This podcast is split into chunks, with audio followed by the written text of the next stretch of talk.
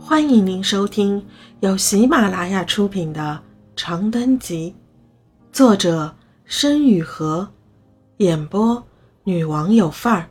欢迎订阅。差错一：葡萄藤东黄夏绿，柑橘树上的果子饱满又瘪曲，红圆的日头东升西落，眨眼间，我已在姨妈的怒斥苛责。和外婆的轻言细语中渐渐长大了。土狗阿黄和我成了好朋友，野猫小花也是院子里的常客。我和外婆一起养了一窝小鸡，每天清晨起床放它们在院子里走动。一个雾气弥漫的早晨，我正蹲在地上拿着狗尾巴草逗小鸡玩，外婆忽然开口道：“阿润。”你喜不喜欢小鸡？开什么玩笑！我当然喜欢，喜欢呀。那，你喜不喜欢小宝宝？我愣了一瞬，喜欢吧。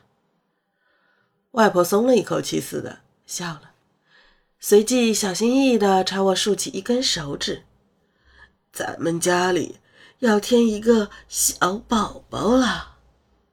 在我四岁那年的冬天，姨妈再次怀孕了。论起姨父这个人，我当真没有什么太大印象。长久不着家是一回事，性格阴沉难以相处是另一回事。每当他酒气熏天地推开楼门时，我总是害怕地躲在自己的小屋里，闭门不出，也不叫人。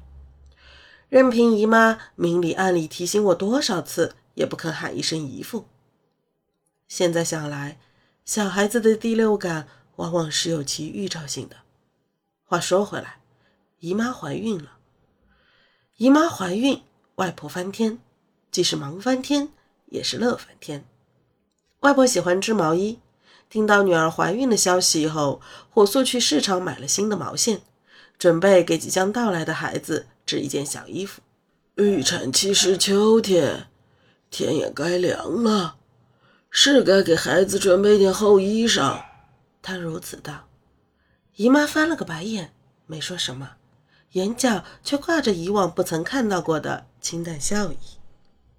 我时常看见姨妈一个人坐在小楼一层的窗边，摸着肚子，寂寞地看向窗外的云彩。我想，她一定是在想念姨父吧。我想起爸爸妈妈，他们总是形影不离的。我轻手轻脚地走到姨妈坐的那把藤椅边，晃了晃扶手。怎么了，罗润？姨妈向来叫我全名。我摇摇头，只是那么看着她。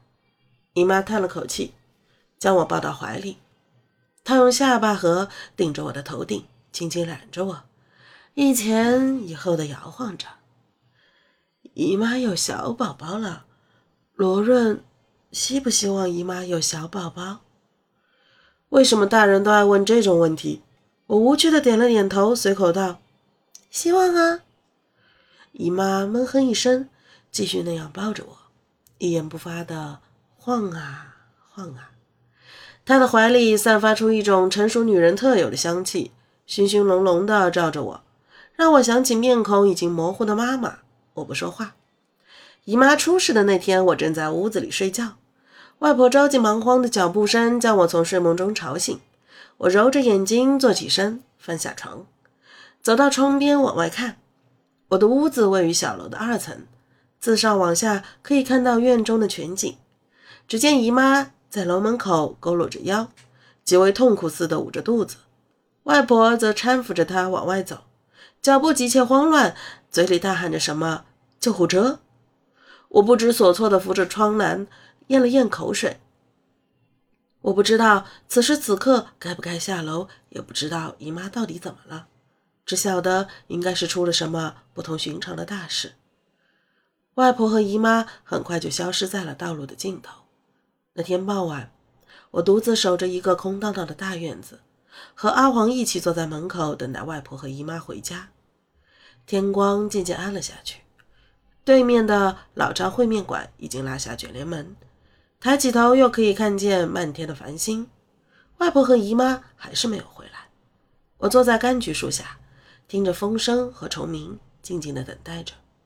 姨妈流产了，得知这个消息后的我，纳闷的挠了挠头，扬起脸问外婆：“流产是什么意思？”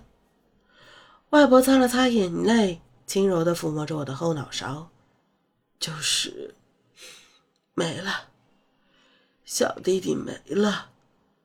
我不知道为什么小弟弟会没了。”就像不知道为什么爸爸妈妈要出那么久的远门，不过我想我很快便会淡忘这件事，就像我已经快要淡忘记忆里的爸爸妈妈一样。然而，哪怕全世界的人都淡忘这个孩子，也有一个人绝不会淡忘，那个人就是姨妈。去医院探望姨妈的时候，我忐忑的在心里过了很多遍外婆教训我的话：“姨妈别伤心，有我在。”姨妈别伤心，有我在。可是真正看到姨妈的时候，我却一句话也说不出来了。形容憔悴的女人躺在病床上，扭头看向窗外。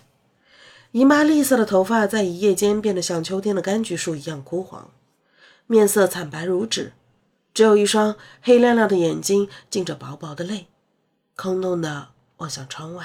听众朋友，本集已播讲完毕。请订阅专辑，下集精彩继续。